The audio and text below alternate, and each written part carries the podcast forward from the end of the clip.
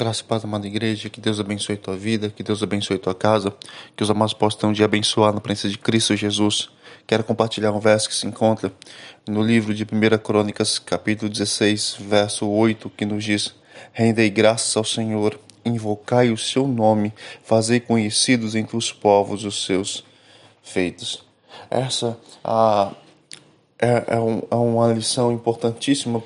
para a nossa vida. Há três coisas fundamentais. Primeiro, render graças ao Senhor, louvar o Senhor, bendizer o nome do Senhor, agradecer ao Senhor em todo o tempo. Se nós podemos ah, levantar hoje pela manhã, se nós podemos ir trabalhar, se nós podemos ter o, o ganha-pão ah, do nosso lar, ah, tudo isso é motivo a para nós rendermos graças ao Senhor, para nós bendizermos o nome do Senhor, para nós louvarmos o Senhor por tudo aquilo que o Senhor tem feito em nossa vida a cada dia. Meu amado, por mais que as coisas estejam difíceis, por mais que as coisas estejam ah, dolorosas, por mais que, que haja lutas, por mais que haja dificuldades, sempre é motivo para nós louvarmos e bendizemos o Senhor, sempre é motivo para nós darmos graças ao Senhor, sempre é motivo para nós ah, louvarmos ao Senhor em todo o tempo. Ah, e aqui Davi ele diz: render graças ao Senhor. A segunda coisa, invocai o seu nome, buscai a presença do Senhor, buscai a face do Senhor,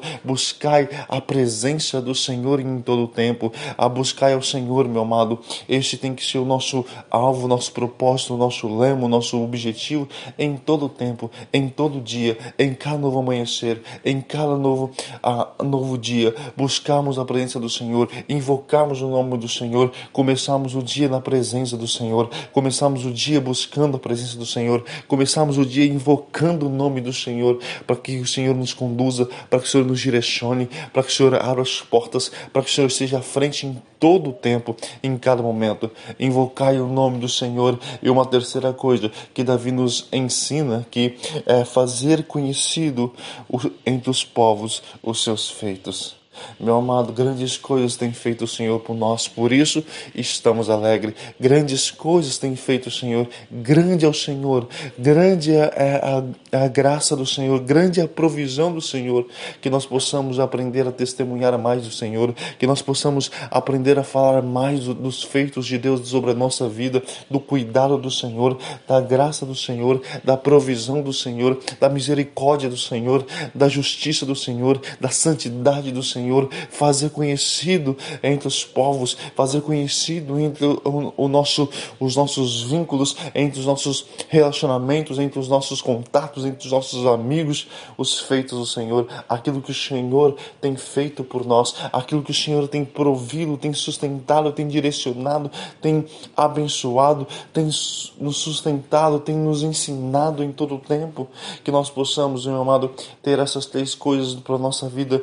começarmos esse dia buscando essas três coisas, dando graças ao Senhor, invocando o nome do Senhor e fazendo conhecido o nome do Senhor, testemunhar os feitos do Senhor,